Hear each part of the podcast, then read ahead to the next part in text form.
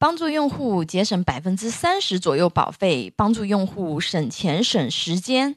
需要咨询保险的朋友，可以关注微信公众号“富贵成长记”咨询。今天给大家分享的主题是团体意外险案例课啊。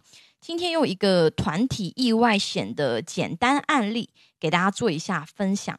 让大家对这类型的险种有一个概念哦。如果说遇到这类需求的时候，可以自己啊去看一下，说这个险种是否合适啊。不过专业的事情呢，交给专业的人去做，可能更省时高效，还可以省钱。因为团体意外险的套餐组合有很多。类型啊，我这里只是做一个抛砖引玉，用一个比较简单的团体意外险的套餐给大家做一下讲解演示。大家可以看我的这个文稿啊，案例如下：以一个普通企业的一般内勤员工的团体意外险为例，那这里的话呢，插播一个科普啊，就是你在购买保险的时候，你的职业啊。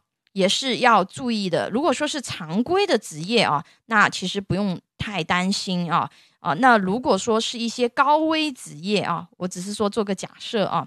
那比如说是这个矿工啊，要下那个就是矿井的这种类型的啊，或者是说呃要去做一些那种高价就是高风险的一些职业的这种类型，那么。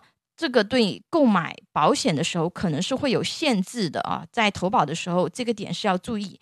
我们这里说的是这种常规的一般公司的内勤员工的团体意外险啊。那一个十个人的小企业的话呢，啊，它这个保费一年是三千七百二十元。团体意外险里面的成员啊，每个人的话呢，都可以获得啊这些保障啊，这个。给大家讲一下有什么保障呢？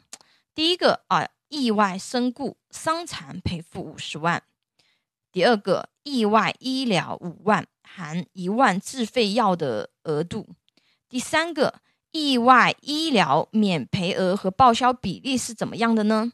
啊，每次事故绝对免赔额是一百啊，超出部分的话呢是百分之百赔付。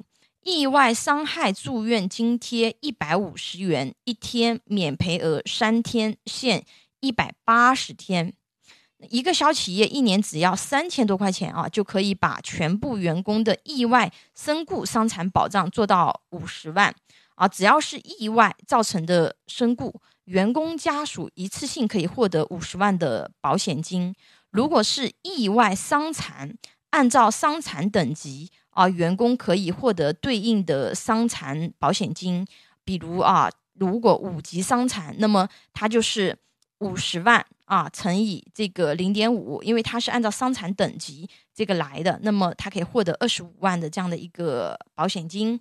那如果说啊，就是发生这个意外医疗事件，比如说是被猫狗啊意外咬到啊，意外车祸等。由意外因素造成的医疗事件啊，那么我们意外医疗它就可以进行报销了啊。前面也讲过啊，就是那个总共五万的一个报销额度嘛，啊，一万的自费药啊，然后扣除那个一百元的绝对免赔额以后啊，百分之百报销。如果发生意外伤害事故引起的住院，除了报销意外医疗费用，住院期间啊，三天免赔期过后。住院的员工每天还有一百五十元的住院补贴啊，最多补贴一百八十天。不过这里要再强调一下啊，呃，团体意外险加补充医疗是雇主对员工的福利保险啊，无法真正转嫁企业的责任。如果从企业风险的维度考虑，企业优先建议要考虑先配置企业责任险。这既是对员工的保障，也是转移企业用工风险的险种。想要投保团体意外险或者雇主责任险的朋友啊，可以给我留言，或者关注微信公众号“富贵成长记”咨询。下堂课分享保障一辈子，投资什么比较靠谱？拥有一百多家保险公司产品库。可以帮助用户节省百分之三十左右保费，帮助有保险需求的用户省钱省时间。